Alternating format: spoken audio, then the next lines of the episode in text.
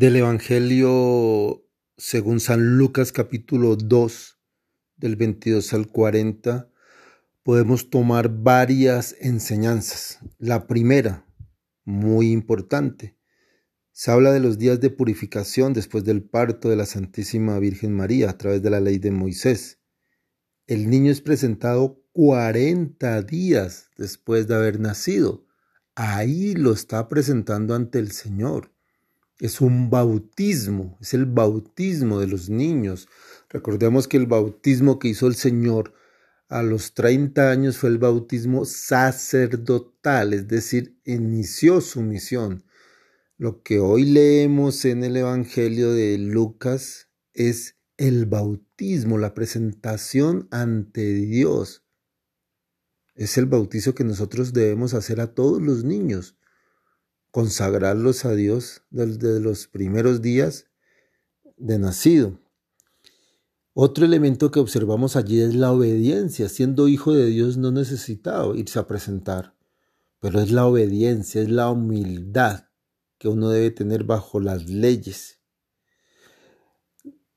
Tercera enseñanza, el poder del Espíritu Santo, porque allí estaba Simeón, un hombre recto y piadoso. Y ese es el elemento que uno debe tener para estar en contacto con el Espíritu Santo. La rectitud, el ser piadoso, el ser amante de Dios, el estar dialogando a diario con el Espíritu de Dios. Esa es la fortaleza que nos muestra hoy Simeón. Y él dice, que quiere ver al profeta, al rey, al Señor de señores antes de morir. Y el Espíritu lo mueve. Ahí dice, fue movido por el Espíritu Santo hacia la presencia del Señor, a conocer a Jesús niño. Entonces ahí es donde nosotros tenemos que aprender también a ser movidos por el Espíritu Santo Pensemos cuántas veces el Espíritu Santo nos ha movido, sabiendo que somos rectos a los ojos del Señor. Lógicamente, tenemos nuestros pecados, nuestras dificultades, nuestros errores como humanos. No somos perfectos, pero somos disciplinados en el Señor. Entonces pensemos cuántas veces el Espíritu Santo nos ha movido a hacer las cosas porque en otras ocasiones no somos movidos por el Espíritu Santo, sino por nuestras emociones, y al ser movido por nuestras emociones, cometemos muchos errores. De allí ya Simeón bendice al niño, también bendice a sus padres, y le habla a la Santísima Virgen María y le profetiza los dolores que va a tener.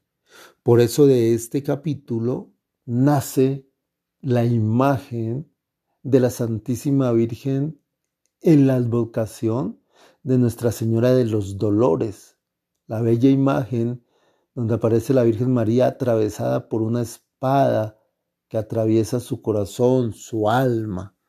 De ahí viene la Virgen de los Dolores y donde la Santísima Virgen María lo guarda todo en su corazón con tranquilidad, con paz. Por eso también de ella aprendemos en este capítulo a manejar el dolor, a manejarlo de una forma purificante, de una manera tranquila. Porque muchos cristianos no les gusta sufrir, no entienden que a través del sufrimiento hay purificación de cuerpo, de alma, de espíritu. El sufrimiento siempre lo que busca es transformarnos, hacernos fuertes, en el Espíritu. Y finalmente nos habla de otra profetisa, de una profetisa que el Señor también ha tocado. Es la profetisa Ana, la que nos enseña el tener una vida tranquila y disciplinada, porque allí ella dice que ha quedado viuda muy joven, muy joven. y a pesar de eso continuó su vida sola y tranquila, sirviendo al Señor. ¿Qué quiere decir eso? Que hubo disciplina en su vida. Lastimosamente hoy hay personas que toman el matrimonio como un deporte, un deporte desorganizado. Entonces se casan una, dos, tres veces. Su vida emocional es desorganizada. ¿Sí? Lo más bello es que una mujer de pronto quede viuda y se quede sola, se quede tranquila, se quede con los bellos recuerdos del esposo y si tiene hijos, continúe en su compañía, en su amor, en su formación.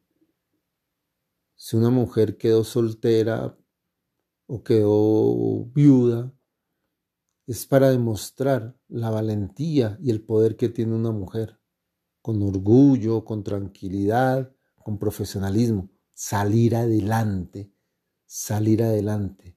Una mujer es muy inteligente, es más inteligente que los hombres, y una mujer puede surgir sola, salir adelante sola, tan solo con la compañía de Dios Padre Todopoderoso y la Santísima Virgen María.